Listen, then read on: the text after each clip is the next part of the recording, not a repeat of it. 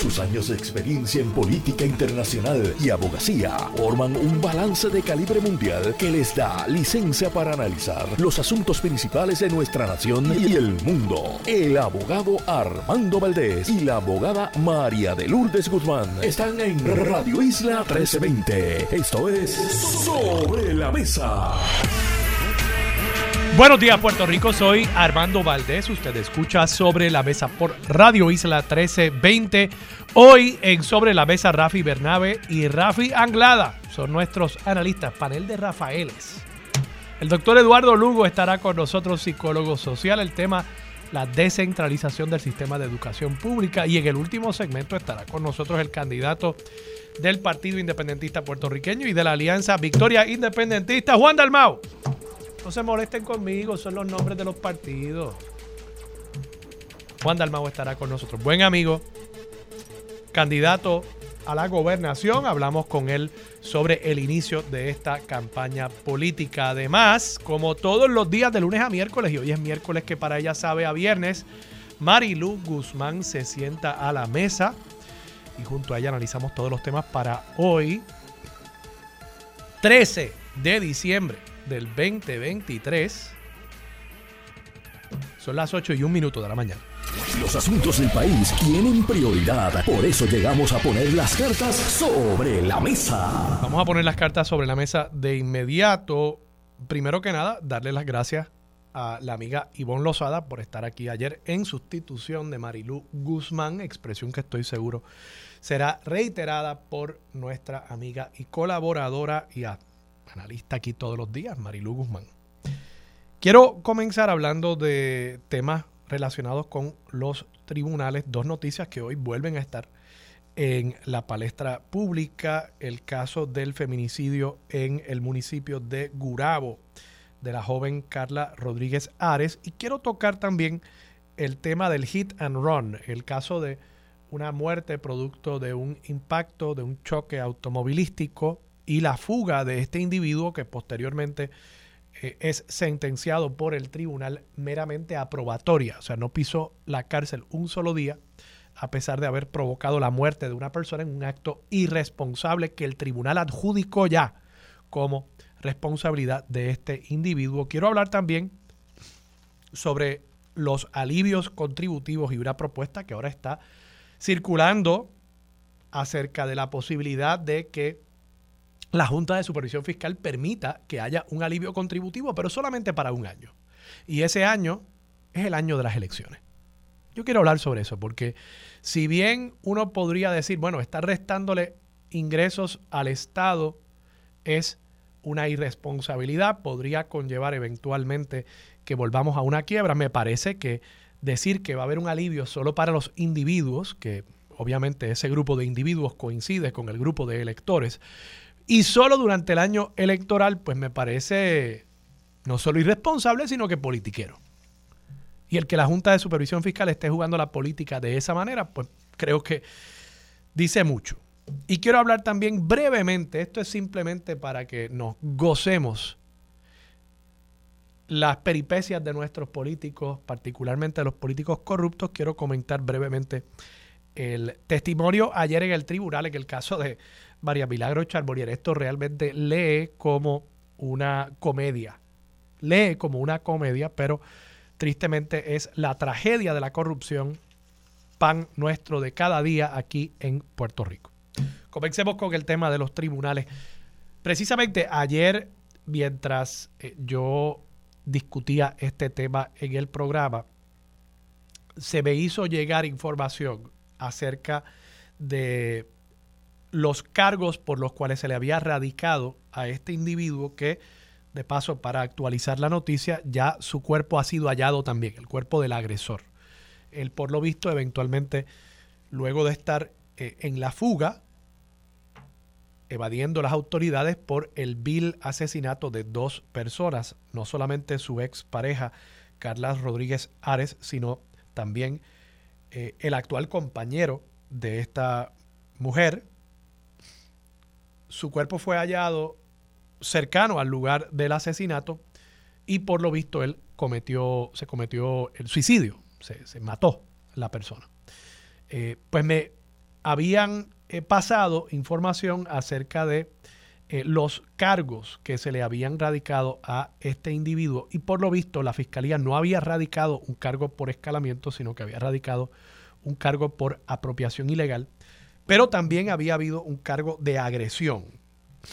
Y ese cargo de agresión, según la nota que publica hoy Valeria María Torres Nieves en el periódico El Nuevo Día, página 4, ese cargo de agresión, la jueza ya había hallado causa para arresto y posteriormente, según relata esta periodista, una intervención que por lo visto debe haber sido fuera del récord, porque no aparenta haber aquí una justificación, fuera del récord, le plantea a la jueza algo y la jueza entonces determina no causa por el cargo de eh, agresión.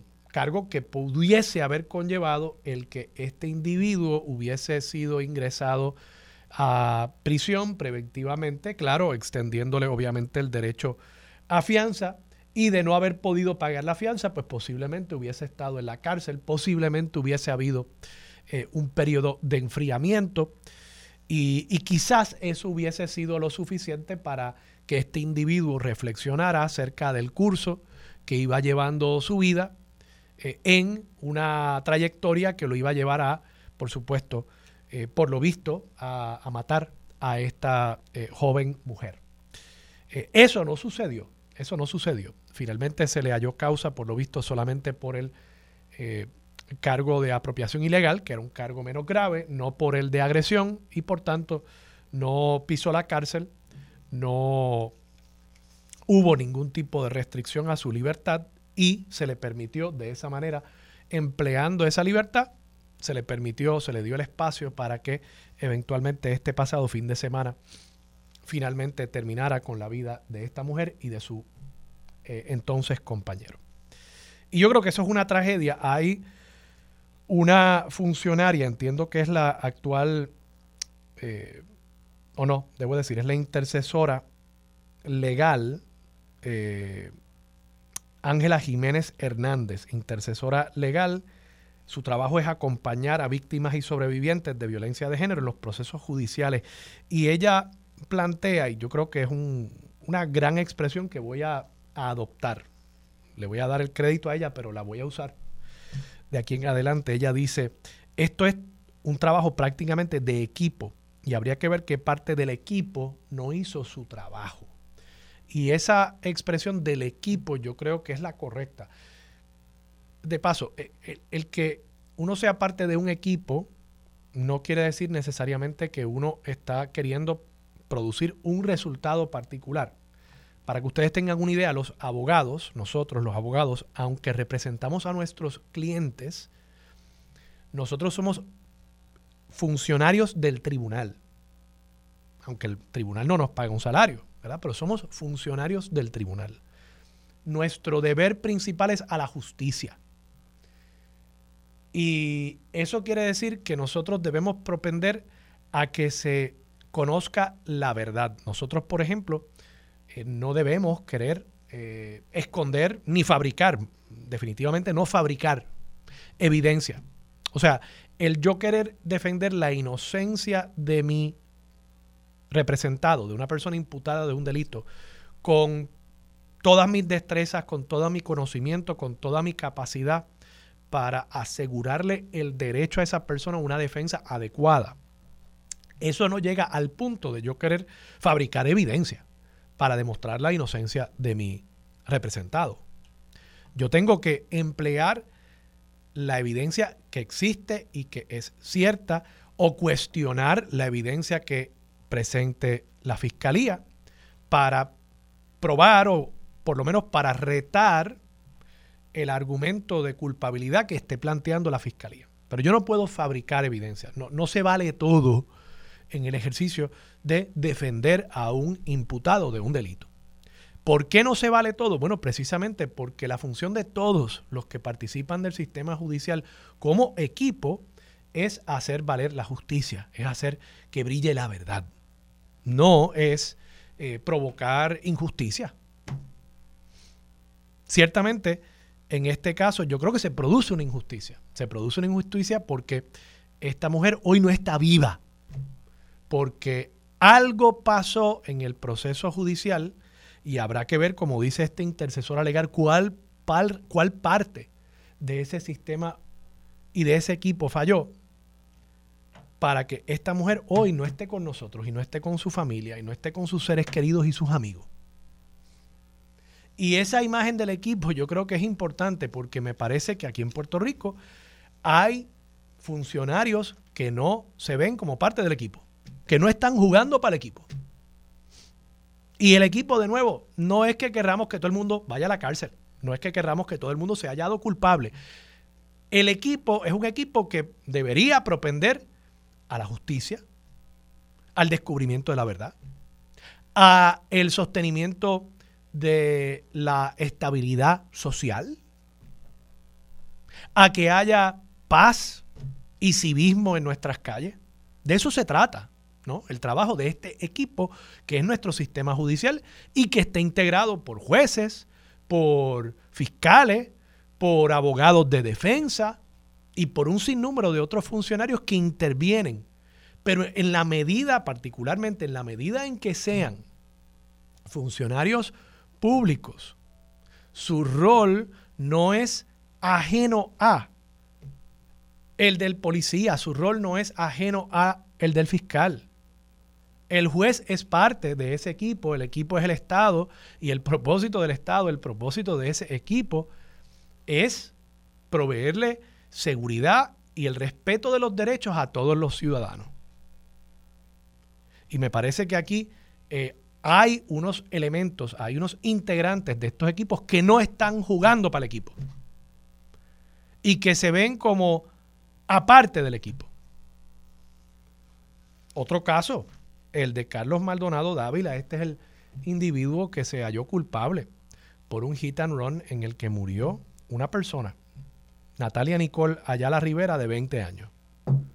20 años, comenzando la vida, comenzando la vida esta muchacha. Y muere por la irresponsabilidad de este individuo que impacta a esta mujer y se va a la fuga. Se va a la fuga porque era un tipo que no le interesó la vida de esa persona, porque quién sabe, quizás pudo haberle auxiliado, quizás pudo haberla llevado al hospital, quizás pudo haberla acompañado, pero no, no le importó. Y al tribunal que dictó sentencia en este caso tampoco le importó.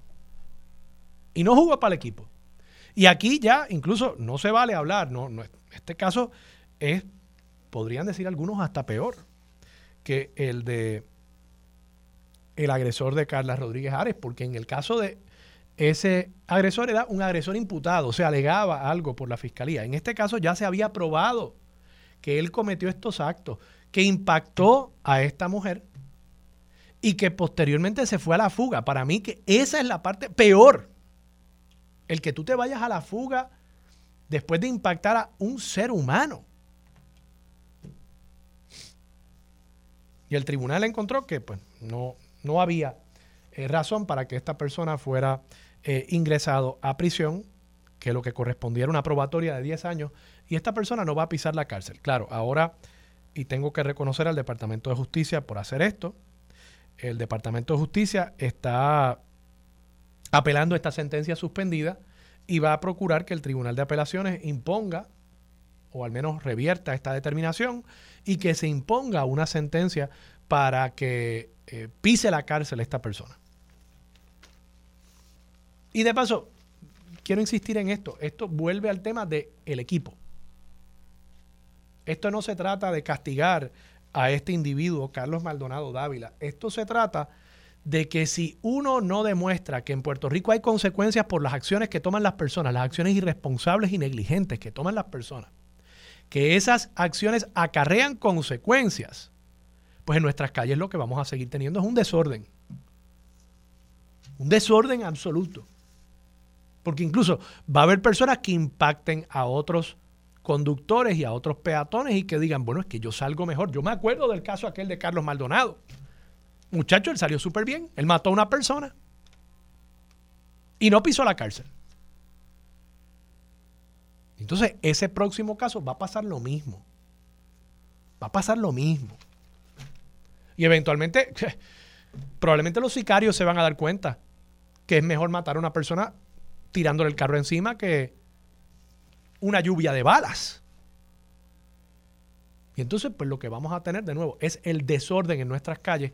Y tengo que insistir en esa imagen que ha plasmado en mi mente, por lo menos, esta intercesora legal. Estamos hablando de un equipo. El equipo es el Estado. Y hay personas que simple y sencillamente no están jugando para ese equipo. Brevemente, el caso de María Milagro Charbonier que se está ventilando aquí frente a Radio Isla 1320 al cruzar la calle Chardón. Gente, ustedes tienen que sentarse a leer. Yo por lo menos leí la nota que publicó Alex Figueroa Cancel en la página 12 del periódico El Nuevo Día de hoy. Ustedes tienen que sentarse a leer esto con una tacita de café, quizás un quesito de su panadería favorita y disfrutar y deleitarse de las peripecias de esta representante María Milagros Tata Charbonnier, que se vendía como la más religiosa. Debajo del sobaco, esta señora andaba siempre con su Biblia. Y bueno, parece que quizás en la Biblia también ella escondía par de billetitos, porque es que si usted lee esta nota, usted va a darse cuenta que esta gente estaba con una perse terrible. Esa perse no los llevó a tomar ninguna acción para mitigar las acciones que ya habían estado tomando. Ella alegadamente, según dice la testigo, una testigo que está cooperando con las autoridades, hay que decir, y que trabajaba con María Milagro Charbonnier, era una empleada de la oficina legislativa de esta representante, ex representante. Ella ha dicho que la representante Tata Charbonnier le había dicho que ella le daba un salario muy alto de 8 mil dólares de paso a su directora de oficina, entiendo que es Sheila Mangual, y ese dinero lo recibía, era el salario más alto, básicamente uno de los 10 salarios más altos en el Capitolio, lo recibía porque entonces esa empleada le daba, le devolvía una cantidad del salario para cubrir una deuda que tenía Tata con el servicio de rentas internas. Porque por lo visto, además de Pilla, pues también estaba evadiendo, ¿no? No sé por qué habrá tenido esa deuda con el servicio de rentas internas, pero le debía unos chavitos, una chaucha, a el gobierno federal y entonces a través de este esquema, o sea, miren ustedes, si en efecto esto se prueba, miren ustedes lo bruto que hay que ser para, para querer pagarle al gobierno federal una deuda esencialmente pidiéndole dinero, extorsionando a tus propios empleados. O sea, tú estás cometiendo un delito federal para pagarle a una agencia federal. Eso es una brutalidad en cualquier liga. Pero, por lo visto, eso es lo que estaba haciendo Tata. Y entonces se pone cómica la cosa cuando entramos en el detalle de cómo es que se hacía, cómo es que se le pasaba el dinero a, a Tata porque por lo visto habían unos intermediarios. Yo no entiendo bien por qué había tanto intermediario aquí, pero por lo visto, pues, eh, la persona que recibía el salario alto, que entonces le pasaba su chauchita a Tata Charbonnier, ella iba a la casa de la que fue testigo ayer, le dejaba el dinero, por lo menos esto es lo que yo leí aquí, no sé si lo estoy entendiendo mal, le dejaba el dinero en un vasito, como el vasito de Aníbal. ¿Ustedes se acuerdan? Aníbal con aquel vasito rojo en las fiestas de la calle San Sebastián, pues parece que ellos tenían un vasito donde ponía el dinero y entonces ese vasito lo ponían en un pastizal que había cerca de la casa de esta empleada y entonces le notificaban a Tata y Tata mandaba a su esposo a buscar el vasito en un pastizal. Es que es que yo me yo me imagino a Tata esperando en el carro, el esposo bajado allí, el esposo diciéndole, "Mira, Tata, que no encuentro los chavos, bendito." Y Tata molesta. Entonces tuvo una, vamos, relación de pareja después de todo, ¿verdad? Y Tata desde el carro bajaba a la ventana, le gritaba, mira muchacho que eso está allí, me dijo que estaba en el pastizal, al lado de una piedra. Ustedes se imaginan esa escena. Es que yo creo que ni Sunshine Logroño para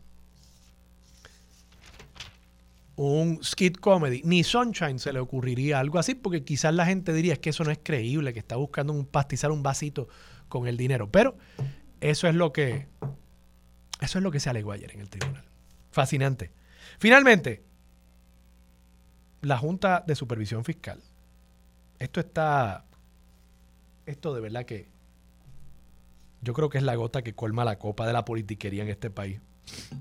Leisa Caro firma esta nota del periódico El Nuevo Día, página 6 de hoy. El director ejecutivo de la Junta de Supervisión Fiscal, Robert Mujica, dejó ayer abierta la posibilidad de alcanzar acuerdos con la administración de Pedro Pierluisi dirigidos a conceder algún alivio contributivo a los individuos, pero advirtió que de concretarse la negociación el beneficio estaría disponible solo para este año fiscal. Mujica anticipó que la decisión final se tomará antes que finalice esta semana, o sea, le quedan dos o tres días. Dado el desempeño actual, esto es una cita directa, de los ingresos por encima de lo proyectado para el año fiscal 2024, la Junta cree que existe una oportunidad para acordar algún tipo de alivio fiscal único y no recurrente para los contribuyentes individuales para el año fiscal en curso. Las conversaciones ya comenzaron y la fecha límite es para final de la semana. Esperamos terminar el año con algún tipo de, alivio para las personas de Puerto Rico, afirmó tras la última reunión del año del organismo que maneja las finanzas del gobierno de Puerto Rico. Queda claro, de paso, que esta este ahorro sería únicamente para los individuos, no habría uno para las empresas. Y de nuevo, lo más que me sorprende de todo esto es que sería un alivio contributivo solamente para un año.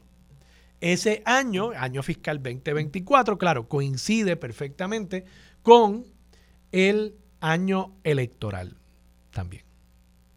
Y bueno, pues eso me levanta mucha suspicacia. Esto me recuerda a cuando Luis Fortuño en el año 2012, durante tres meses, tomó una línea de crédito en la Autoridad de Energía Eléctrica para reducir artificialmente el costo de la luz. O sea, no es que el precio del petróleo había bajado, no es que la autoridad había logrado mayores eficiencias, no, es que el gobernador y la Junta de la Autoridad de Energía Eléctrica en aquel momento cogieron prestado para bajar el costo de la luz artificialmente. Y claro, ese préstamo hubo que pagarlo posteriormente en el primer año de la administración de Alejandro García Padilla. Entonces ahora la Junta está diciendo esencialmente, bueno, pues podemos dar un alivio, pero va a ser de solo un año. Y es lo mismo, o sea, dicen que es una irresponsabilidad dar un alivio, pero si es un año, pues no hace daño. Y claro, el año, de nuevo, el año electoral y los platos rotos los estaremos pagando después. De paso, que yo soy de la visión de que hay que darle un alivio contributivo permanente a los trabajadores del sector privado. Digo, obviamente eso incluiría también a los del sector público, naturalmente, todos pagamos las mismas contribuciones. Y yo lo he dicho anteriormente y tengo que reiterarlo ahora. Mi recomendación sería que le presentaran a la Junta la reducción de 2% en el IBU. Yo sé que gran parte de ese dinero está amarrado a Cofina. Yo lo sé. No me lo tienen que decir. Pero esto no se trata únicamente de la parte jurídica, esto se trata de una parte política y de una parte económica, de qué hace más sentido. Reducir el IBU es un alivio para todos los bolsillos, no solamente para los bolsillos que radican y pagan planilla. Eso sería un alivio también para las personas que no radican planilla, las personas que solamente cobran seguro social o que quizás no tienen suficientes ingresos como para radicar planilla o que radicando planilla no tienen una responsabilidad contributiva. Hay muchas personas que radican planilla y se les devuelve todo lo que se les retuvo porque están por debajo de cierto nivel de ingreso. Pero un alivio con una reducción en el IBU es la manera de hacerle mayor justicia al mayor número de contribuyentes en Puerto Rico, reducir el impacto regresivo que tiene el IBU sobre los niveles de ingresos de las personas más pobres en nuestro país y tiene la bondad y la ventaja de ser algo muy sencillo, fácil de calcular su impacto en lugar de un proyecto tan complejo como el que se le ha planteado, al punto de que ese proyecto, la OPAL, la Oficina de Presupuesto de la Asamblea Legislativa, estima en 500 millones el impacto de esa medida y la Junta lo estima en 750 millones, un 50% de aumento en cuanto al impacto fiscal, según lo estima la Junta. Bueno, pues el IBU es muy fácil, es sencillo saber cuál es el impacto de reducir 1, 2%, y de nuevo creo que es un alivio que va a tener mucho más impacto en el bolsillo de los puertorriqueños. Quizás se presenta reducirlo en 2% y la Junta acepta un 1%. Bueno, pues mire, ya ahí tenemos una ganancia para el pueblo de Puerto Rico. Y no esta politiquería de dar un alivio supuestamente en las planillas de un solo año. Vamos a la pausa. Regresamos con Marilú Guzmán y mucho más de Sobre la Mesa por Radio Isla 1320. Quédate en sintonía. Conéctate a radioisla.tv para acceder y participar en nuestra encuesta diaria. Sobre la Mesa por Radio Isla. Los asuntos de toda una nación están sobre la mesa. Seguimos con el análisis y discusión en Radio Isla 1320. Esto es Sobre la Mesa. Regresamos, soy Armando Valdés, usted escucha Sobre la Mesa por Radio Isla 1320. Marilu Guzmán se sienta a la mesa. Marilu, buenos días. Saludos Armando y buenos días a, todos las, a todas las personas que nos escuchan. Yo sabía que esto iba a levantar controversia aquí. Pero, pero creo que es una controversia. Sí, hay que, hay que discutirlo, claro que sí. Y, que debemos discutirla. Eh, me dijiste cuando llegaste, quiero hablar sobre el término ese de equipo. Yo dije, y, me reitero, ¿verdad? Y no estoy hablando de que se juegue para el mismo equipo en el sentido de la defensa o la defensa. Estoy hablando del equipo Puerto Rico, del equipo de que eh, los tribunales tienen una razón de ser y sí es defender, por supuesto, los derechos de todos los ciudadanos, pero en el ejercicio de la defensa de esos derechos también hay que defender, pues, por ejemplo, el derecho que tenía Carla, Carla Rodríguez Ares a la vida. Y yo creo que aquí pues estamos fallando. Igual el derecho que tenía la vida, Natalia Nicole allá la Rivera, eh, que murió en un hit and run. Entonces, yo creo que los tribunales tienen que entender que tienen una función como parte del trabajo de ese equipo, que es Puerto Rico, que una sentencia de probatoria para este truán no es jugar para el equipo, porque es que ¿Cómo es que este individuo no va a pisar la cárcel un día? No para buscar castigo, sino para buscar disuadir al próximo que choque contra, contra un vehículo, contra un peatón o contra un conductor que se bajó de su carro, ¿no? Y, ese, y ese es mi planteamiento, ¿verdad? No, no es que los jueces jueguen para el equipo de la defensa o jueguen para el equipo de, de la fiscalía, es simplemente que, que entendamos el rol de los tribunales en el sostenimiento de la, de la paz y la convivencia social en nuestro país? Bueno, yo, eh, yo soy parte de ese equipo, ¿verdad? Y yo eh, rechazo que se diga que los jueces tienen que ser parte del equipo. Los jueces son árbitros. Y cuando tú tienes un árbitro, ese árbitro no juega ni para una, ni para un lado ni para otro. Entonces decir que un, y no lo digo porque tú lo menciones, porque creo que tú estabas reproduciendo una expresión que hizo, no sé si fue una intercesora legal, eh, que esa juega para un equipo, que es el equipo de las víctimas de violencia doméstica, pero los jueces no forman parte de ningún equipo. Y creo que transmitir ese mensaje transmite una idea errónea de que nosotros como ciudadanos, por la postura que asumamos con relación a un caso en particular, tenemos que decirle a un juez lo que tiene que hacer o a una juez lo que tiene que hacer.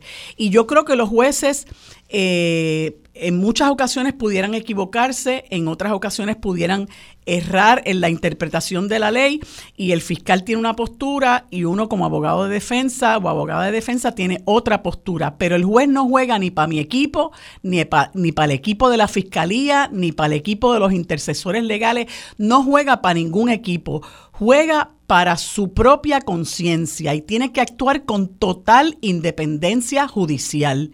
El juez no se puede sentar allí y una de las cosas peligrosas de plantear que el juez tiene que jugar para un equipo es que vayamos allí y le eh, amedrentemos al juez en cada caso que vayamos diciéndole si pasa algo después es culpa suya. Y esas son cosas que están ocurriendo tristemente porque los jueces y las jueces son seres humanos que sienten y padecen, pero están allí para evaluar una prueba.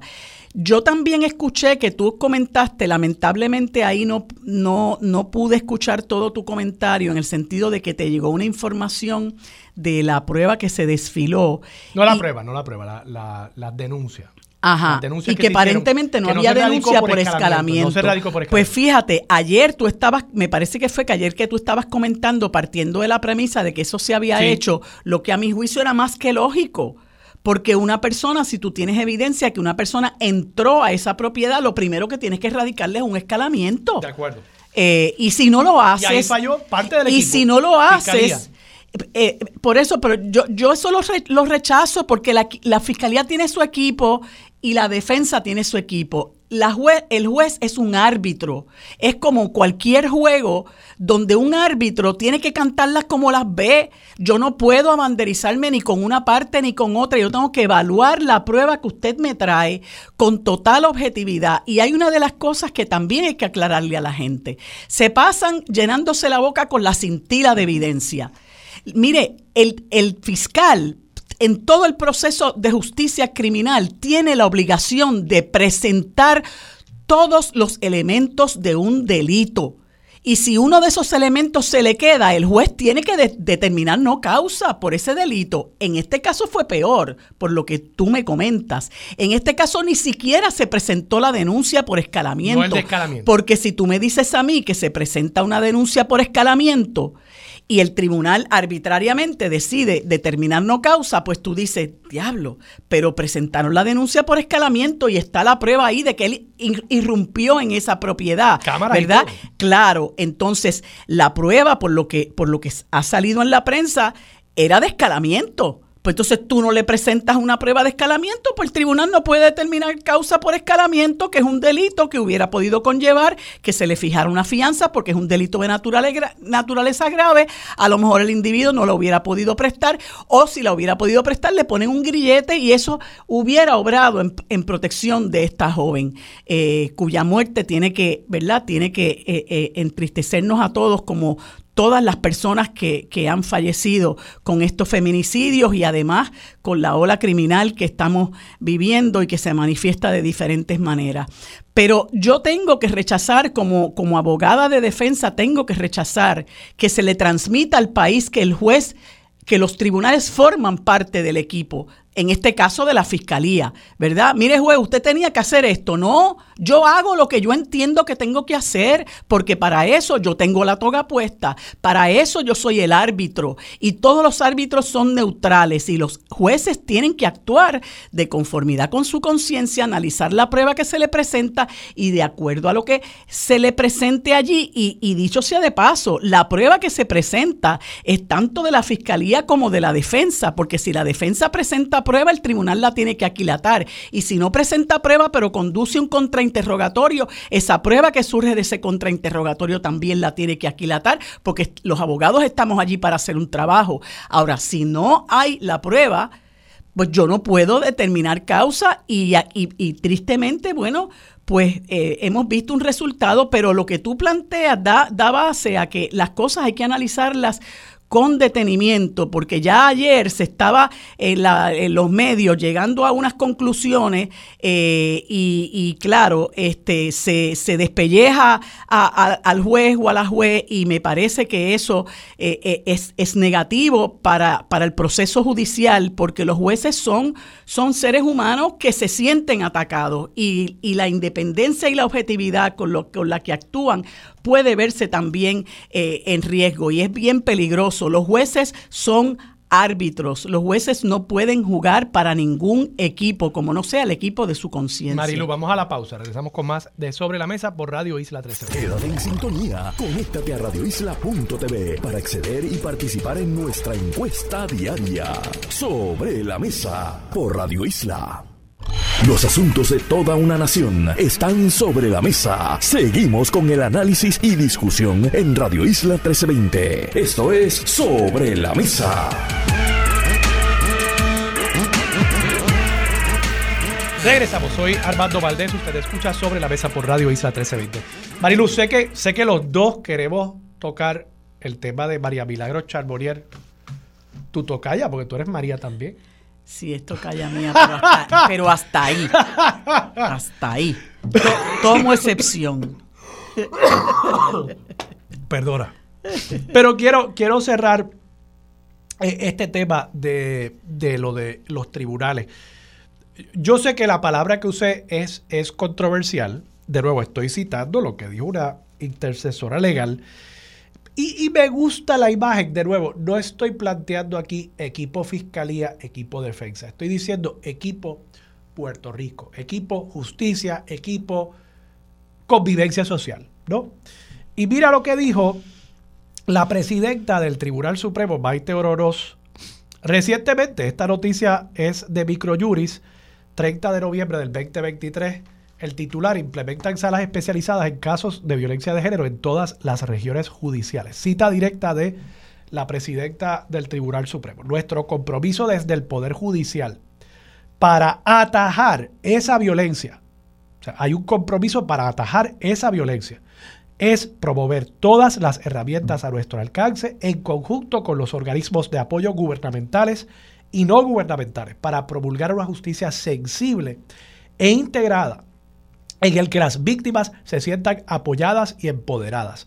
La apertura de estas salas en cada región judicial representa una inversión significativa para prevenir, enjuiciar de manera efectiva y remediar la violencia de género y sus efectos devastadores sobre las personas, sus familias y el entorno comunitario. Yo creo que hay ahí una expresión clara de un propósito que tiene el sistema judicial, que es, de nuevo, atajar esa violencia y prevenir y remediar la violencia de género. A, eso es lo que yo me refiero. Y, vuelvo también al caso, creo que ese caso quizás es más clear cut, porque obviamente ya aquí no había meramente un imputado, sino un convicto. El caso de este hit and run donde muere una muchacha de 20 años. O sea, hay una función social que los jueces tienen que entender hay una función social de sus decisiones y sus sentencias.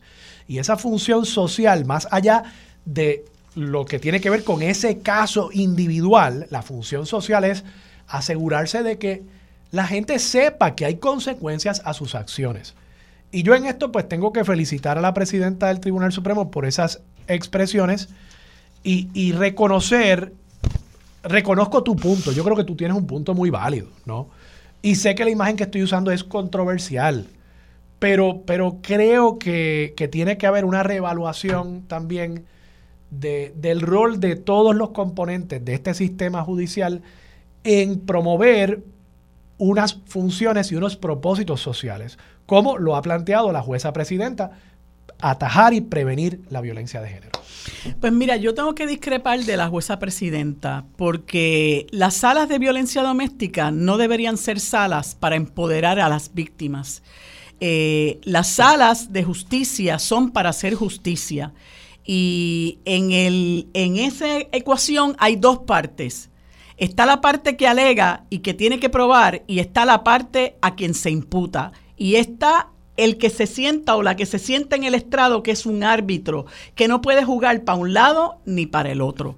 Entonces, no podemos estar hablando de que es una sala donde yo voy a empoderar a nadie. Las salas de justicia son unas salas donde usted va a evaluar una prueba y va a determinar quién tiene la razón y qué remedio se va a imponer. Segundo, tú no puedes hablar de prevenir nada porque cuando la gente llega a los tribunales ya el alegado, eh, eh, eh, la ofensa se ha cometido. O sea, nosotros tenemos que hablar de verdadera prevención y tenemos que hablar del currículo de perspectiva de género y hay que seguir con la matraca. Eh, y aquí el gobierno le ha dado la espalda a esa promesa que se le hizo al país de que aquí se iba a implantar un currículo de perspectiva de género.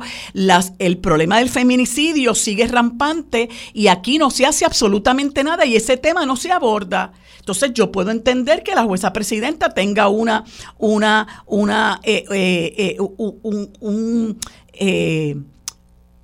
una preocupación particular pero los tribunales no están para empoderar a ninguna parte. Los tribunales están para impartir justicia. Entonces yo voy al tribunal como abogada de defensa y yo puedo entender que un juez que encuentra culpable a mi cliente por el delito que sea es injusto. Y yo le planteo a un juez, mire juez, con mucho respeto, yo creo que esa decisión suya es injusta por esto y por esto y por esto. Y el juez puede decir, licenciada, no, no tiene la razón o mire, ¿sabe qué? Me convenció, voy a, a reconsiderar. O muchas veces uno dice, mira, yo estoy representando a esta persona, pero este caso no, no está bueno para ti, así que nosotros vamos a hacer nuestro trabajo y vamos a procurar que los derechos tuyos como imputado o imputada se respeten, porque tiene que haber un balance. Nosotros no podemos ir a una sala de un tribunal pensando que tenemos los topos cargados. Ah, ¿por qué? Porque yo estoy exigiendo desde acá afuera, en los medios de comunicación y en donde quiera que me pare, que ese juez juegue para mi equipo. Eso no puede ser así. El juez es un árbitro y el juez tiene que ver quién tiene o no tiene la razón. Y a veces uno se va desencantado eh, porque le fallan en contra y uno entiende, que es injusto. Y, y lo mismo le pasa al fiscal se va desencantado o a la fiscal porque entiende que el juez fue injusto, pero el juez es el juez y la juez es la juez y decide lo que entiende que corresponde con arreglo a derecho. Y yo creo que eso en muchas ocasiones es nuestra posición. Por eso yo, yo me quejo, porque nosotros los abogados de defensa en muchas ocasiones sentimos que estamos en desventaja, porque se lleva un mensaje de que el juez tiene que eh, eh, encontrar culpable a la persona, de que juez, mire, esto es una vista pro forma, porque aquí no es más, no es más que una cintila.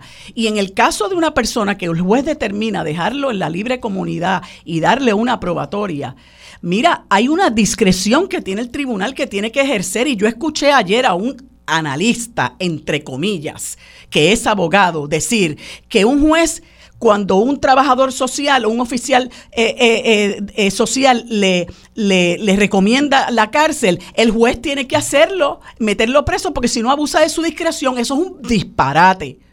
Porque un trabajador social que hace un estudio de campo y recomienda cárcel, lo que hace es recomendar Ningún juez está obligado por eso, porque el que tiene la toga puesta es el juez. Y yo lo decido, yo soy el abogado, yo soy quien me dejo llevar por lo que dice el tribunal. Ahora, si usted, eh, un, un, un trabajador social, rinde un informe donde evalúa todas las condiciones de vida de esa persona y le dice, mire, esta persona es acreedora a una probatoria y el juez así, aún así lo mete preso, ahí usted puede alegar que hay un abuso de discreción porque esa persona no representa un riesgo para la comunidad. Pero reclamar que hay que meter presa a una persona eh, eh, yo creo que, tenemos que evaluar eso porque de nuevo estamos atacando la, la, independencia judicial y la discreción que tiene un juez de evaluar primero la ley porque la ley lo permite, la juez actuó conforme a lo que dice la ley. Y segundo, que nosotros tenemos que empezar a mirar la, el asunto de la prisión como un último recurso. ¿Tú crees que es correcto que esta persona, el, el del caso del hit and run, sí, sí, sí. convicto ¿Tú crees que es correcto que no pise la cárcel? Es que yo no tengo los elementos. El que quien decidió hacer eso fue mató los elementos. Es que yo no creo que mató una muchacha de 20 años. Está bien, mató una muchacha de 20 años. Y es, y es malo eso, es fatal. Pero de nuevo, realmente eh, había que meterlo preso porque yo quiero satisfacer mi ánimo de que esa persona tiene que pisar la cárcel. A, lo mejor el tribunal eh, entendió que no. Es que yo, es que precisamente yo he planteado, y ahí es donde voy al tema de, de, la, de la justicia, de nuevo, en nuestro país y de, y de la función social de los tribunales, que tienen una función social esto no se trata de castigarlo, esto no se trata de ser punitivo. Claro que es castigo, claro que es punitivo. Tendrá, que pise la cárcel, por supuesto. Tendrá ese elemento, pero el problema para mí es el próximo que mate a alguien en la calle. El juez lo tiene que, evaluar en su mérito. El que mate a un familiar mío o tuyo. Ah, no, pero es que yo no me puedo poner, yo no me puedo poner en esa posición porque una persona que le haga daño a un, a un familiar mío, entonces yo pierdo toda objetividad y a lo, mejor lo, quiero, lo quiero estrangular. pero, no, pero, yo no puedo funcionar desde la perspectiva subjetiva. Pero yo lo que quiero es evitar que le pase a un familiar tuyo. No lo vas a evitar metiéndolo preso a él, no, lo vas a evitar. El problema no es lo promovemos, Y no lo promovemos haciendo esto. No lo creo, no, lo creo porque esto no es un delito intencional. Si hubiera sido un delito intencional... Ah, bueno, irse a la fuga. Irse a la fuga después de impactar a alguien. Eso no es intencional. pero, pero, pero Armando, la ley permite que vaya a la libre comunidad en sentencia suspendida. lo, que la gente tiene que entender es que, la juez no abusó de su discreción. Ah, no, no, yo, fíjate, yo nunca he planteado eso. Yo no estoy diciendo que abusó de la discreción y coincido contigo en que lo que planteó el compañero analista, no, no, no lo conozco, no lo escuché, e, está mal. Obviamente los jueces tienen esa discreción yo tengo también la libertad de expresión a través de estos micrófonos para cantarlas como las veo. Claro. yo creo, claro, y, creo que es una conversación que como sociedad debemos tener, porque los jueces por demasiado tiempo se han entendido ajenos al resto de la sociedad. No creo, yo creo que yo creo que yo creo que tirar la crítica cross the board el tribunal, no, bueno, no, no todo, vamos, no todo, pero el tribunal no ha querido admitir y aceptar eh, crítica a la gestión de los jueces y muchas veces eh, se ha ido contra abogados que han hecho señalamientos y yo creo que eso ha provocado que los jueces se entiendan como personas que están dentro de una torre de marfil, ajenos al resto de la sociedad. No todos los jueces, tienes toda la razón, no quiero generalizar. Y yo tengo muchos amigos jueces, de paso, que son grandes jueces, pero, pero de nuevo, creo que tenemos que tener esta conversación. No es censurar a los jueces, no es provocar que sean residenciados, no es plantear que están abusando de su discreción. Evidentemente la jueza tenía discreción para hacer esto. Eso no se ha planteado aquí. Pero de nuevo la pregunta es, ¿qué es justo y qué propende al propósito social de los tribunales de evitar el próximo caso de Hit and Run? Quédate en sintonía, conéctate a radioisla.tv para acceder y participar en nuestra encuesta diaria sobre la mesa por Radio Isla. Los asuntos de toda una nación están sobre la mesa. Seguimos con el análisis y discusión en Radio Isla 1320. Esto es Sobre la Mesa. Bueno amigos, como les dije hace unos instantes, hoy es miércoles y como todos los miércoles conversamos con el doctor Rafael Bernabe, senador por el movimiento Victoria Ciudadana, y el licenciado Rafael Anglada, Perdón, a ambos le damos los buenos días y las gracias por acompañarme en este espacio. Buenos días, ¿cómo están? Muy bien, muy bien. Saludos a ti, a Rafi y a todas las personas que nos escuchan. Buenos días a ambos y a Puerto Rico. Bueno, quería salirme un poquito de, de los confines de, nuestro archipiélago, ¿verdad? Eh, por una situación que yo sé que, que nos afecta mucho, que nos ocupa la atención eh, que, nos, nos coloca en mucha tensión y es esta situación que está ocurriendo eh, en la franja de Gaza y ya se extiende por más de dos meses. Es un escenario eh, catastrófico y, mucho se habla, ¿verdad? dado la situación que, está ocurriendo, donde ya han fallecido, han sido asesinadas más de 18 mil personas civiles. Eh, creo que eh, se excede el número de 7 mil de niños. Eh, pues se ha empezado a hablar de lo que ocurre con la franja de Gaza y que es un, lugar donde se, se, lleva a cabo o, se, o es un escenario de apartheid y de colonialismo. Y como sé que ustedes ambos son estudiosos de, de esos temas, me gustaría un poco eh, discutir los paralelismos que, tiene esa situación con la situación nuestra como puertorriqueños que, vivimos en una colonia, eh, que somos también un país ocupado, aunque claro está, la, la, situación de Gaza pues eh, jamás y nunca es igual a la, a la nuestra. Eh, pero eh, sí hay unos temas en profundidad y hay unas situaciones que no son comunes y es esa, ese hecho de ser ocupados por una, por una potencia como lo es eh, Israel, que tristemente pues tiene el, aval de los Estados Unidos. Cada día esos dos países se quedan más solos en, en en prolongar este genocidio. Eh, y en el caso nuestro, bueno, como aquí no está ocurriendo ese tipo de, matanza, eh, pues eh, muchas personas piensan que vivimos en democracia y que estamos de lo más felices, ¿no? Pero me gustaría conversar con ustedes sobre los paralelismos que encuentran entre una situación y la otra. y comenzamos con el senador Bernabe.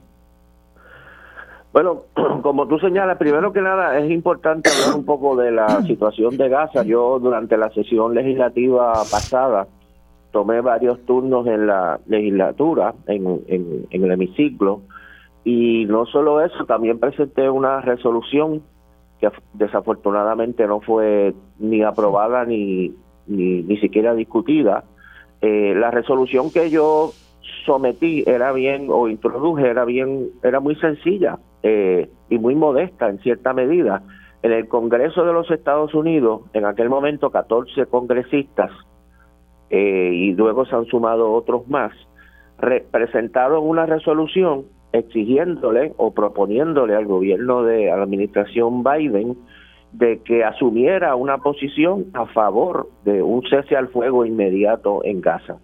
Eh, con la influencia que tiene el gobierno de los Estados Unidos sobre el gobierno de Israel, no hay duda de que si la administración Biden asumiera una posición clara a favor de un cese al fuego inmediato, ese cese al fuego se lograría.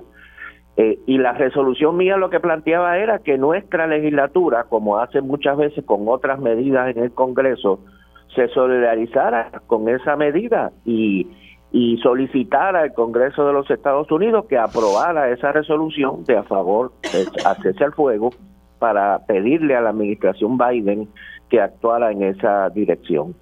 ¿Por qué razón yo presenté esa resolución? Porque, como tú bien sabes, la invasión de Gaza por parte de Israel o el ataque a, eh, Gaza por parte de Israel surge como resultado de las acciones de Hamas del 7 de octubre.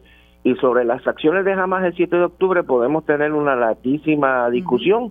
Yo personalmente condeno los ataques en contra de civiles eh, por cualquiera, por quien sea, Hamas, Israel o quien sea. Eh, pero independientemente de lo que uno piense de lo que pasó el 7 de octubre y lo que hizo Hamas el 7 de octubre, no se justifica como respuesta a esas acciones actos de lesa humanidad o actos de crímenes de guerra. Y cuando tú bombardeas, lo que está pasando en Gaza es que hay una población de 2.2 millones de personas en un territorio muy reducido y sobre esa población civil se está bombardeando, como tú dices, ya por dos meses, se está bombardeando de manera indiscriminada, con el resultado eh, que todo el mundo puede esperar en una situación como esa, que es más de 20 mil muertos, más de 8 mil o 9 mil niños muertos como resultado de esa situación. Además de que a esa población desde el principio se le ha cortado prácticamente el acceso a la energía, el acceso a los alimentos, el acceso al agua potable, el acceso a todos los elementos esenciales para la vida. Así que es un acto, como dije, de lesa humanidad, es un son crímenes de guerra que se están cometiendo a la vista de todo el mundo. Por eso es que recientemente, tan recientemente como hace uno o dos días, la Asamblea General de Naciones Unidas, por un voto de 153 votos eh, a favor y 10 en contra, eh, planteó la necesidad de un cese al fuego. Es decir, prácticamente la humanidad entera y todos los gobiernos del mundo, de derecha, de izquierda y de centro, están a favor de un cese al fuego inmediato y que se detenga esa matanza. Nosotros, desde Puerto Rico, evidentemente tenemos que estar a favor de que cese esa matanza. No se combate el terrorismo con actos de terrorismo, ni con actos de lesa humanidad, ni con crímenes, ni con crímenes de guerra. Ahora, como tú dices, el problema en Gaza no empezó el 7 de octubre.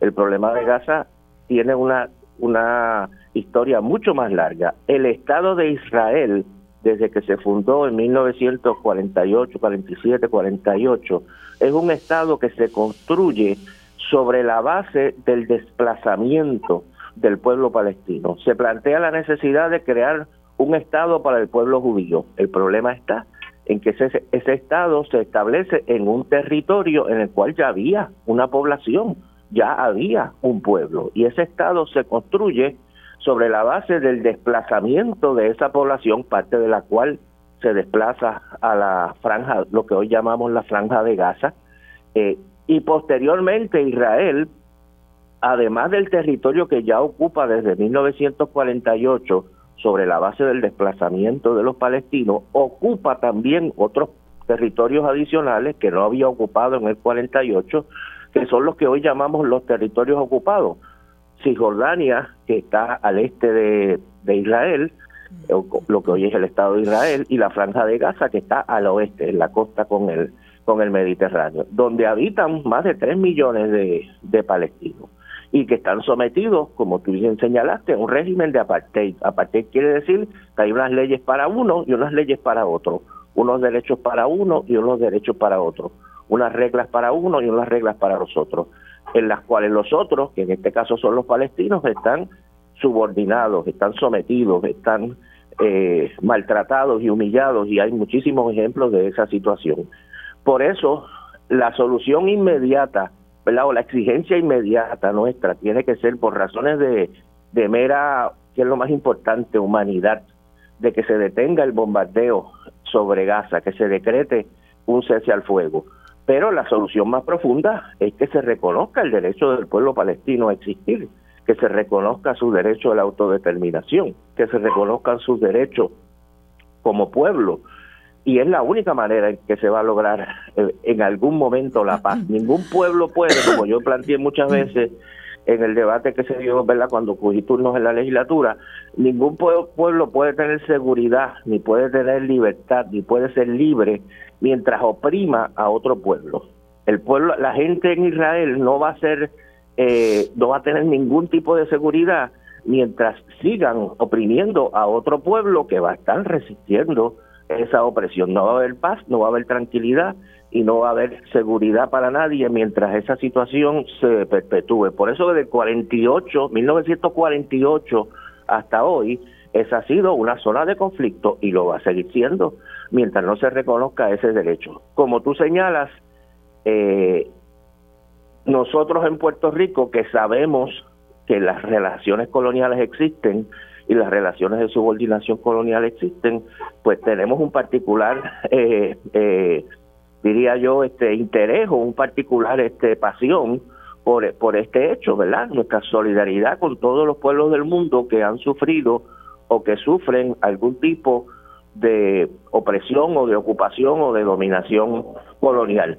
Yo lo señalo, ¿verdad? Este que existe ese paralelo, aunque como tú bien señalas, yo creo que en este momento la magnitud de lo que está pasando en Gaza es de tal es de tal tamaño que es muy difícil hacer paralelismo este con nadie, porque es que es una cosa tan terrible eh, que que, verdad que, que casi imposible decir este bueno esto se parece a esto otro porque es que no se parece a casi nada porque es, es de un es de una es de una es de un nivel de, violencia lo que estamos viendo ahí eh, que casi es imposible compararlo con otras cosas. Pero ciertamente hay situaciones coloniales en el mundo que todavía subsisten. Puerto Rico es un ejemplo que tenemos que superar por eso tenemos que descolonizarnos eh, y la situación de Palestina también. Última cosa que digo, sé que he hablado mucho, es que hay un, hay un rayo muy grande de esperanza en todo esto.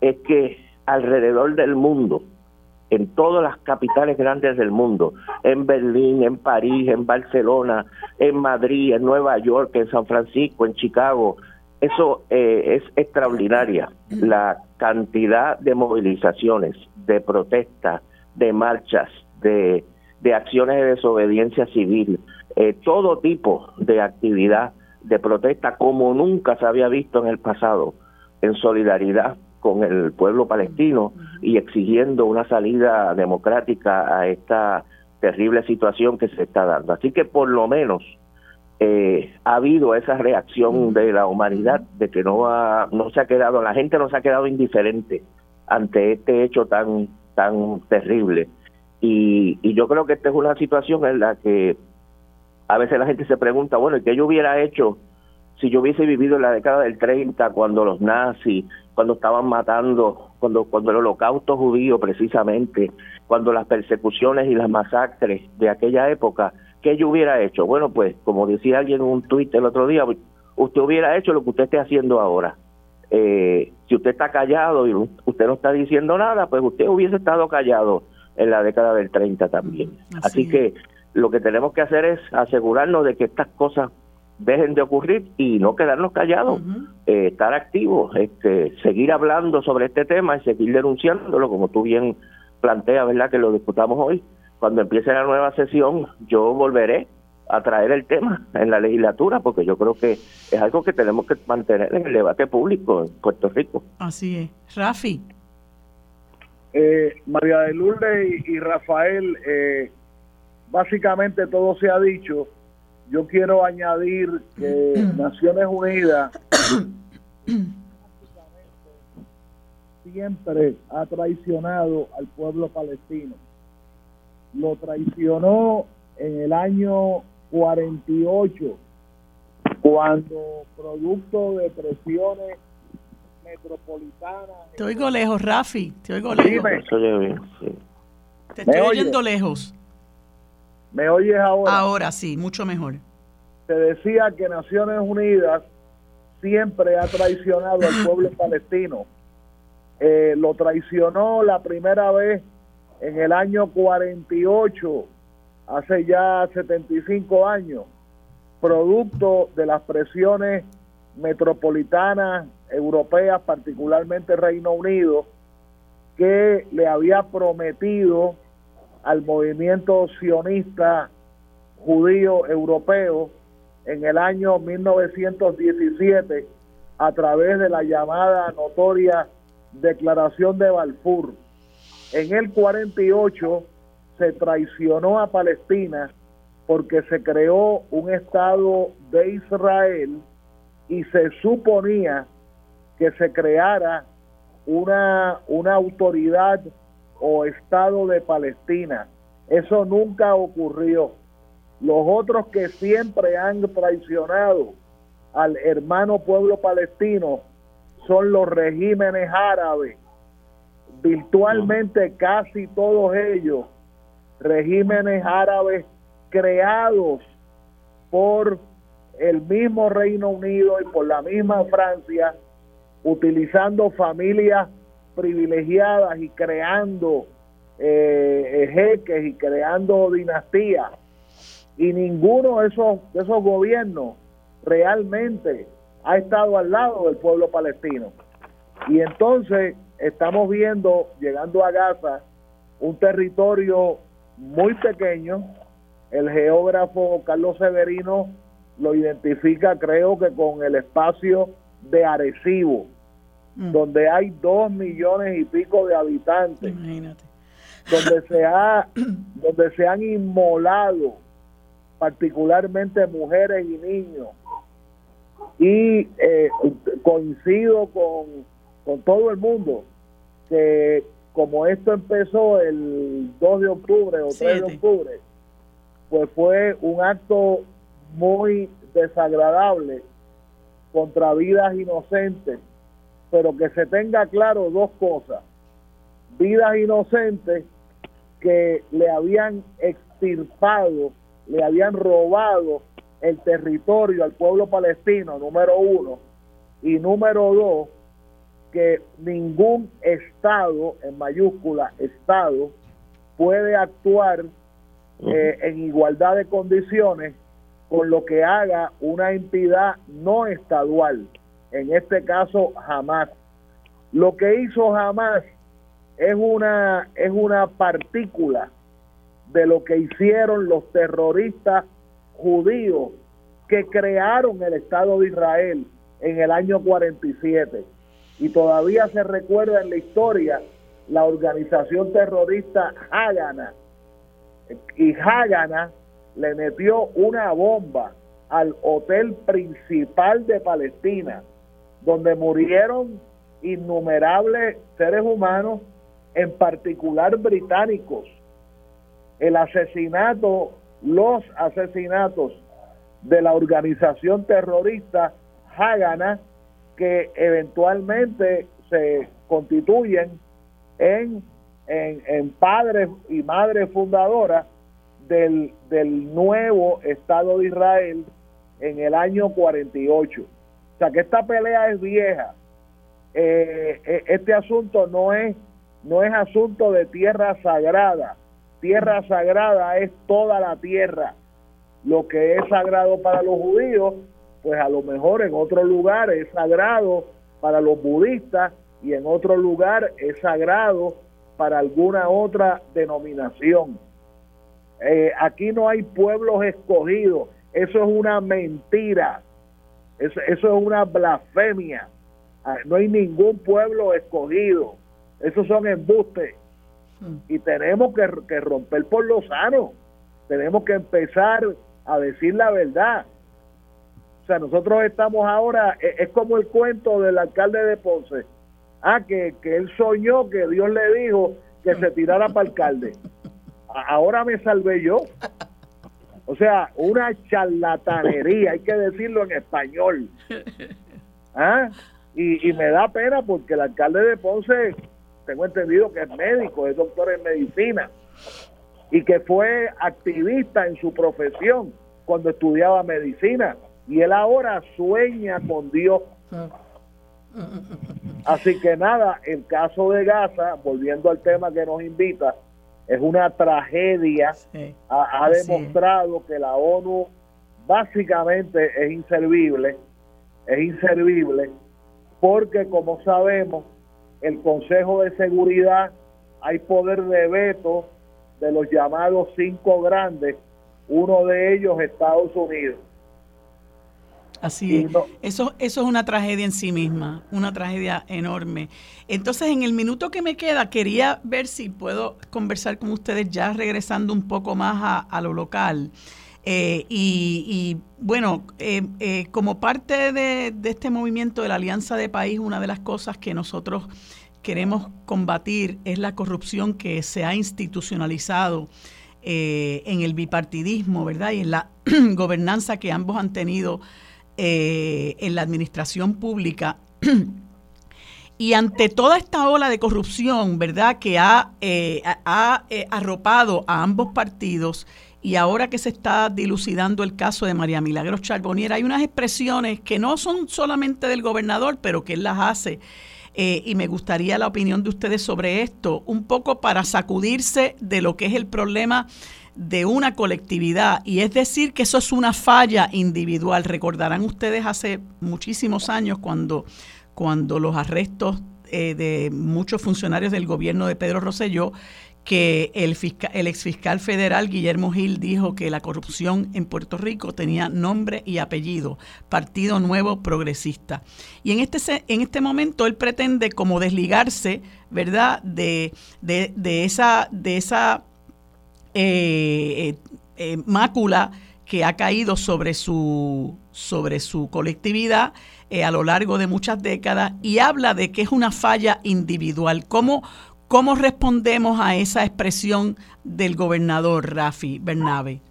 Bueno, yo lo que pasa es que ya son demasiados individuos y cuando tú sumas la cantidad de individuos que han habido, pues ya te das cuenta de que no es un problema individual, que es un problema institucional. Yo diría de los dos partidos, aunque un partido quizás haya destacado más que el otro en ese en ese proceso. Y como tenemos poco tiempo, yo creo que la lección que hay que sacar de la frase del gobernador es que tenemos que sacar a esos partidos. O sea, si, si, si el gobernador y su partido no son capaces de reconocer que hay un problema institucional de corrupción y que tenemos que tomar acción para eliminarlo, por ejemplo, eliminando el financiamiento privado de campañas y otras cosas, pero no tengo tiempo para esos detalles. Pero si el gobernador no reconoce que hay un problema, pues evidentemente no va a poder solucionar el problema, porque la, la, base inicial para uno atender un problema es reconocer que existe un problema. Si usted dice en Puerto Rico no hay un problema de corrupción institucional, son casos individuales y aislados por ahí, pues entonces eso quiere decir que usted no va a poder bregar con el problema de la corrupción y no le interesa bregar tampoco porque está en negación de que ese problema eh, existe.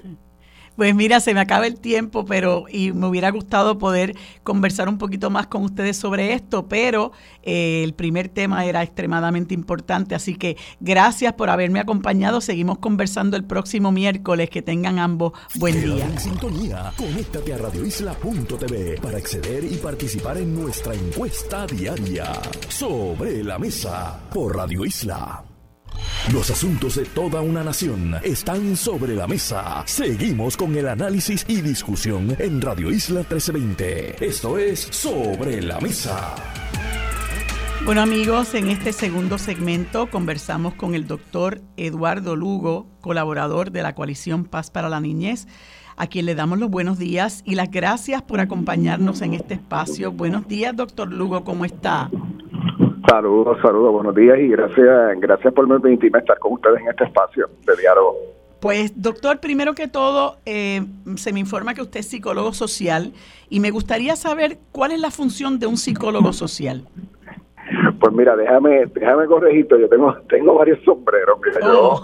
yo tengo un doctor, yo tengo un doctorado en psicología clínica comunitaria. Lo que pasa es que, pues nada, lo que hacemos mucho trabajo comunitario, pues nos confunden con la psicología social, que es una conversación un poquito más profunda. Este, eh, y soy profesor universitario de la uh, Universidad de Puerto Rico Recinto de Mayagüez en el departamento de psicología. Eh, básicamente, ¿verdad? Como eh, persona que trabaja desde la psicología clínica comunitaria, eh, nosotros pues sí, evidentemente estamos muy preocupados por los problemas de salud mental, pero vemos los problemas de salud mental eh, no solamente como algo biológico, ¿verdad? Sino eh, lo vemos en función de las condiciones que vive la gente, o sea, Ujú. que eh, condiciones como la pobreza, condiciones como la desigualdad social, la violencia, eh, la corrupción, ¿verdad? Muchas otras cosas que nosotros vivimos en el país eh, a diario, sabemos que tienen un impacto en la, en la salud mental de la gente y el cambio entonces no viene solamente a través del método tradicional de la terapia, sino que viene a través de tratar de cambiar estas estructuras que provocan ese dolor, ese síntoma en la gente. Así que por ahí un poquito eso, ¿verdad? Y la otra, la otra función que tuve por mucho tiempo y que eh, pues me gusta destacar es que soy parte, bueno, soy director ejecutivo de la organización Impacto Juventud y he trabajado con la Comisión para combatir la pobreza infantil de Puerto. Rico y erradicar la desigualdad social.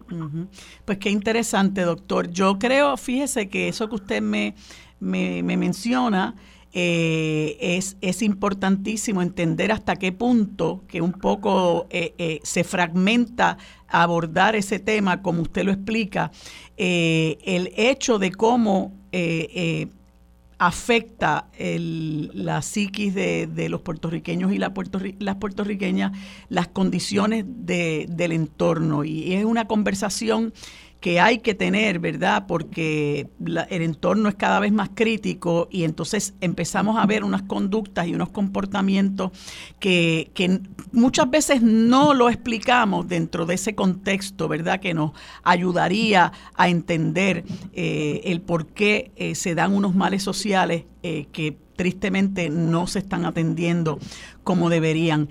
Pero eh, el, el tema que nos ocupa es eh, lo que se ha venido hablando ya desde hace unos meses, que es la descentralización del sistema de educación en Puerto Rico. Es algo que, que mucha gente no, no lo entiende.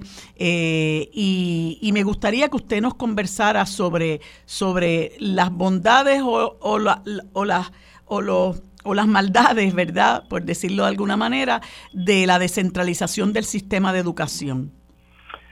Pues mira, te, te refieres a lo que el Departamento de Educación denominó como el proyecto ideal y el proyecto ideal a mí siempre me gusta recalcar el apellido de esto, ¿verdad? Nosotros nos hemos eh, hemos profundizado en hablar sobre descentralizar, que ciertamente es una de, la- de las misiones de ese proyecto ideal, pero también está la misión de despolitizar y yo no sé si es que perdemos la esperanza de que en este país podemos politizar o podemos sacar la política partidista Sí. de algo, pero a mí me gusta recalcarlo porque sigue siendo la meta de muchos de nosotros el poder lograr esa esa función de sacar a los partidos políticos de las decisiones de lo que es la educación de nuestra de nuestra gente, ¿verdad?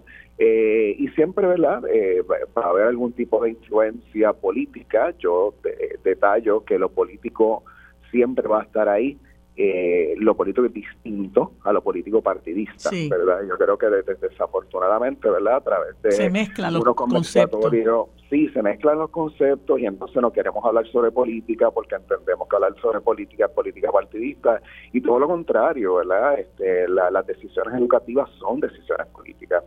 Eh, incluso durante el verano eh, hubo un grupo de nosotros, ¿verdad? Que voluntarios, que de manera voluntaria trabaja, no trabajamos para el Departamento de Educación, sino que colaboramos particularmente para tratar de garantizar lo que era esa voz ciudadana dentro de la, de la consulta. Esa consulta se dio en verano.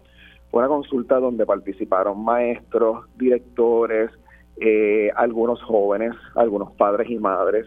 Eh, y sí te puedo decir, ¿verdad? Desde lo que no son las bondades, ¿verdad? Desde lo que es eh, las dificultades del proceso que se dio en un momento eh, donde pues mucha gente estaba de vacaciones, así que evidentemente la convocatoria fue pues fue complicada para poder conseguir eh, participación, pero aún así hubo participación y una de las cosas que escuchábamos de parte de nuestra gente era lo difícil que era sacar la política partidista de esto, ¿verdad? Y que para y que para nuestras comunidades era importante no solamente la descentralización para poder tener manejo eh, económico, tener el manejo de poder adquirir lo que eran los, los recursos que necesitaban, poder modificar currículos, eh, poder tomar decisiones que fueran decisiones pertinentes para sus escuelas y para sus regiones, ¿verdad? Que no necesariamente era lo que se piensa siempre, ¿verdad? Desde el nivel central.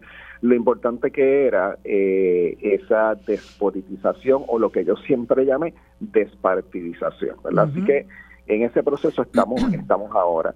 Eh, esto tiene unas bondades y tiene unos peligros, ¿verdad? Si nosotros nos vamos a nivel internacional, una de uno de los peligros grandes que vemos nosotros, ¿verdad? Lo que hemos estado, estado trabajando desde ciertos sectores comunitarios, es que el proceso de descentralización se ha utilizado en otras en otros países, no necesariamente en todos lados, se ha utilizado como una estrategia para poder privatizar. Y eso es algo que nosotros estamos bien pendientes, ¿verdad? Sin embargo, cuando se presenta el proyecto de IDEAR, el proyecto de IDEAR se presenta como un proyecto que no pretende la privatización eh, y que tampoco pretende cambiar la ley 85.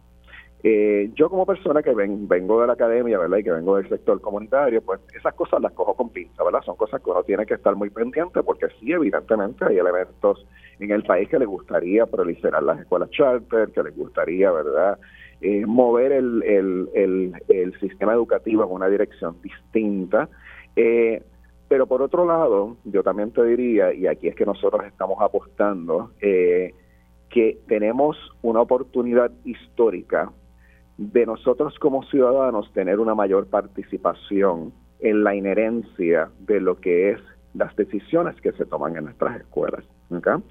Eh, en este momento nosotros estamos en un punto, bueno, déjame darte un poquito de, historia, después que se hicieron durante, durante el verano, se hicieron 10 eh, consultas a través de Puerto Rico, se recopiló esa información y durante los últimos meses se han estado dando diferentes mesas de planificación para entonces poder llevar a cabo unos pilotos eh, para ver entonces cómo funciona esto, ¿verdad? Y que podamos entonces a través del piloto, yo soy académico, ¿verdad? Así que el piloto requiere un diseño, requiere una, una investigación, una evaluación, cómo, cómo funciona esto y cuáles son las mejores prácticas. Eh, se escogieron tres regiones para hacer el piloto, la región de Bayamón, la región de Ponce y la región de Mayagüez. Eh, en Ponce tenemos gente que son de Huánica, Guayanilla, Yauco, en el área de Mayagüez, que es donde estoy yo, porque yo fui electo al CAL, lo que se llama el que es el Consejo Asesor de, la, de lo que se llama el Local Education Agency, ¿verdad? Eh, yo fui electo al de Mayagüez como representante académico pues nos hemos empezado a, reunir para hablar, ¿verdad? O para, para ejecutar lo que van a hacer estos estos pilotos. Y ahí estamos en este momento. Y no sé si tienes, me, callo porque puedo seguir hablando, pero quiero saber si tienes alguna, alguna pregunta sobre eso. No, no, no, me, me resulta muy interesante este asunto de los pilotos, ¿verdad? Eh, y, y claro, eh, uno de los objetivos, según usted me hablaba, es el asunto de la despolitización del sistema de educación en Puerto Rico, que lamentablemente hablaba yo ahorita con el senador Rafael Bernabe, la forma en que se ha entronizado la corrupción en este país, pues en gran medida se debe precisamente a esa politización, ¿verdad? Personas que están inmersas en las agencias del gobierno con un objetivo que no es el de establecer política pública, como usted muy bien señalaba, sino eh, eh, entronizar la politiquería y eso pues obviamente desvía lo que debe ser los objetivos de, de, una buena gobernanza. Así que, que, que ¿cuándo usted cree que se pueda ver resultado de estos pilotos que usted dice que se van a establecer en estas tres regiones? Mira, antes de, contestarte esta, esa pregunta, te voy a, te quiero hablar sobre la palabra gobernanza. Eh, una de las cosas que ha sido centrales, ¿verdad? En este proceso de idear ha sido el tratar de fomentar la participación ciudadana. Eh, yo voy a echar hacia atrás. Eh, yo quiero destacar lo que fue, lo que ha sido en Puerto Rico el impacto del huracán María, ¿verdad? El huracán María, todos nosotros sabemos que fue algo devastador para nosotros, pero si algo surge del de, el huracán María es que una serie de iniciativas de participación ciudadana a nivel comunitario que ya se estaban gestando, yo te diría que comienzan a proliferar, ¿verdad? Eh, ¿Por qué? Por, muchas razones, entre ellas, ¿verdad? Porque en la inmediatez del huracán nosotros sentimos como pueblo de que el gobierno no tuvo la habilidad de poder eh, suplir las necesidades del país, así que hay una serie de movimientos comunitarios, estados, desde el asunto del problema del agua, desde los problemas energéticos, desde los problemas de acceso a servicios de salud y por ahí puedo hacer una lista larguísima, ¿verdad? Desde el punto de vista educativo, yo mismo tengo un proyecto en Peñuelas, que es un proyecto para gestado comunitariamente para apoyar la educación de niños en el área de Peñuelas. ¿Qué, qué quiere decir eso? Quiere decir que cuando idear, el proyecto idear quiere descentralizar, el modelo de gobernanza debe ser un modelo de gobernanza basado en las comunidades escolares. Y esas comunidades escolares son amplias. Estamos hablando de maestros, estamos hablando de padres, estamos hablando de directores, de la comunidad aledaña. Mira, yo recuerdo en los, en los, conversatorios que digamos durante el verano, que la gente decía, cuando yo estaba en la escuela, la persona que, que tenía la tiendita de la parte afuera era tan parte de la escuela como el director. ¿Verdad? comunitaria y la, y la escuela se convertía en una comunidad. Así que yo creo que nosotros tenemos en, en este proceso de idear que aprender de lo que las comunidades nos están diciendo. las comunidades nos están diciendo que ya nosotros sabemos cómo organizarnos y que necesitamos en cierta manera que el gobierno, que sabemos que no es que se va a quitar del medio por completo, que el gobierno escuche y aprenda de nosotros cómo hacer esto. Y una y una de las cosas en las cuales, de la, una de las maneras en las cuales no se puede hacer esto es que no se puede hacer con prisa, ¿verdad? Los, aquí tenemos un choque en este país entre cuál es el tiempo político y cuál es el tiempo de la gente y de iniciativas que sean bien gestadas. Entonces, ahora mismo nosotros nos encontramos empezando estos pilotos, pues, eh, perdóname, eh, comenzando estos pilotos en estas tres regiones y una de las cosas que, ¿verdad? que va a, que va a pasar o que tiene que pasar es que tenemos que elegir unos superintendentes. Eh, pues en ese proceso de superintendentes las personas que somos parte de esos pilotos, uno de los reclamos que estamos haciendo al Departamento de Educación es que este, este proceso no puede ser con prisa. Que Doctor, eh, sé que sé que no no no me va a poder explicar eh, todo lo que viene ahora con el proceso de los superintendentes porque se me acaba el tiempo y me están haciendo señas de que debo cortar, pero me gustaría poder continuar esa conversación porque me parece que es fundamental este proceso que usted nos está eh, narrando para para un poco, ¿verdad?, sanear el problema que hemos venido viendo al interior del Departamento de Educación. Le agradezco que me haya dado toda esta información quisiera que volviéramos a conversar para poder terminar lo que me está eh, informando y saber, ¿verdad?, el rumbo que va a tomar esta descentralización. Le agradezco mucho su tiempo, doctor. Eh, le deseo que tenga buen día y espero que podamos conversar pronto. Quédate en sintonía. Conéctate a radioisla.tv para acceder y participar en nuestra encuesta diaria sobre la mesa por Radio Isla. Los asuntos de toda una nación están sobre la mesa. Seguimos con el análisis y discusión en Radio Isla 1320. Esto es Sobre la Mesa. Bueno amigos, en este último segmento tengo el placer de conversar con el amigo abogado y candidato a la gobernación por la Alianza de País, Juan Dalmao, a quien le doy la bienvenida, las gracias por haber sacado un momentito para conversar conmigo. Saludos Juan, ¿cómo te encuentras? Saludos María de Lourdes, me encuentro muy bien, encantado de estar contigo en la mañana de hoy. Muchas gracias Juan. Pues mira, yo quería conversar contigo, eh, sé que el tiempo es corto, pero eh, luego de la asamblea que se celebró el pasado domingo, que fue muy concurrida y donde se refrendaron los acuerdos de la alianza con el movimiento Victoria Ciudadana eh, y se ratificaron las candidaturas de los candidatos al, a la legislatura por acumulación y la tuya a la gobernación, quisiera que me conversara sobre los retos a los que se, te enfrentas ahora, ¿verdad? Como como líder de esa alianza, ¿verdad? En quien muchas personas han puesto, han apostado, ¿verdad? Para el cambio que necesitamos en el país. Bueno, mira, María Lourdes, yo me siento entusiasmado, me siento esperanzado. Eh, fue una asamblea histórica porque se da en un contexto único. Eh, es el momento en donde Victoria Ciudadana y el PIB echan a un lado, ¿verdad?, lo que son sus egoísmos institucionales y le presentan al país candidaturas a todos los puestos electivos. Y, y esto es lo que no ha pasado en tiempos modernos. Eh, la última vez que ocurrió fue cuando existía aquello que se llamaba la coaligación, que permitía la ley electoral en el 1948 y que pues, pues una ley electoral tan antidemocrática aprobada por el PNP y Partido Popular en donde eh, evitan que puedan hacerse esos entendidos para darle al país y al elector la oportunidad de un cambio necesario y urgente eh, nos llevó a Victoria Ciudadana y al PIB.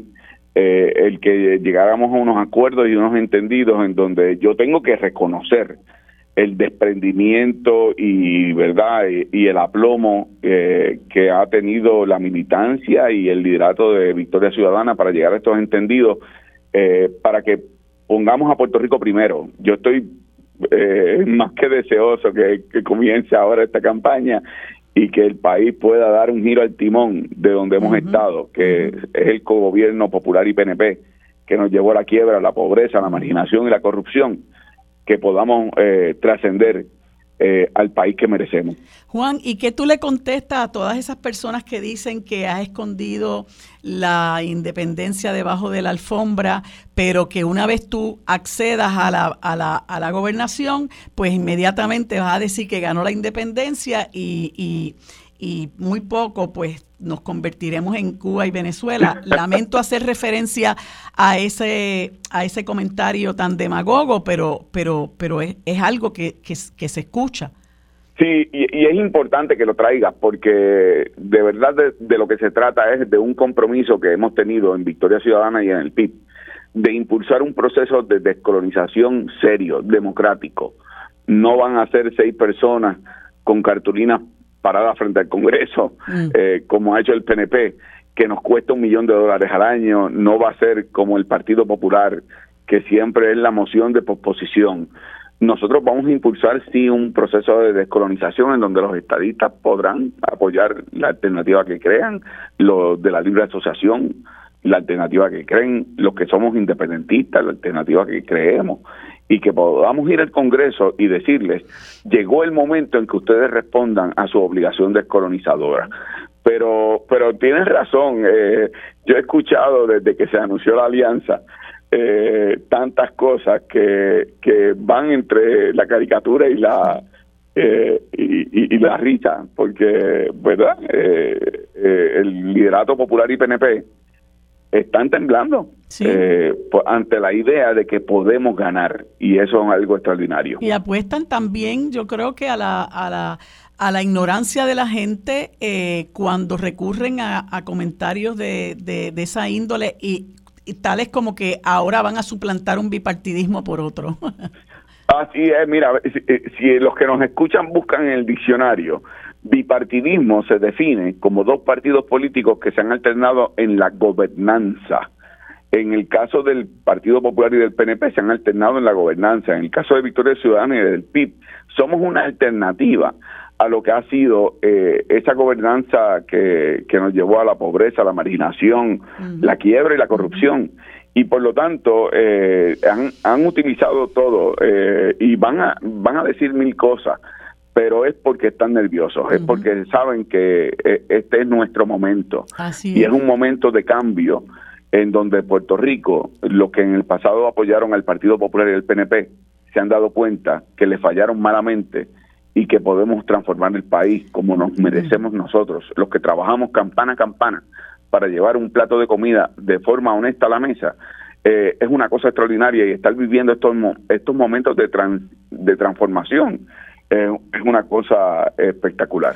Una de las cosas que a mí me, me dejó un poquito perpleja es como ver algunos representantes del neoliberalismo rasgarse las vestiduras con esta propuesta que tú has hecho de que haya a manera de un tribunal de pueblo para, para ¿verdad?, enjuiciar, entre comillas, a personas que han traído al país a esta debacle económica. Eh, y, yo digo, bueno, eh, que, que, increíble que haya gente que defienda el que no se, no se procure que estas personas rindan cuenta.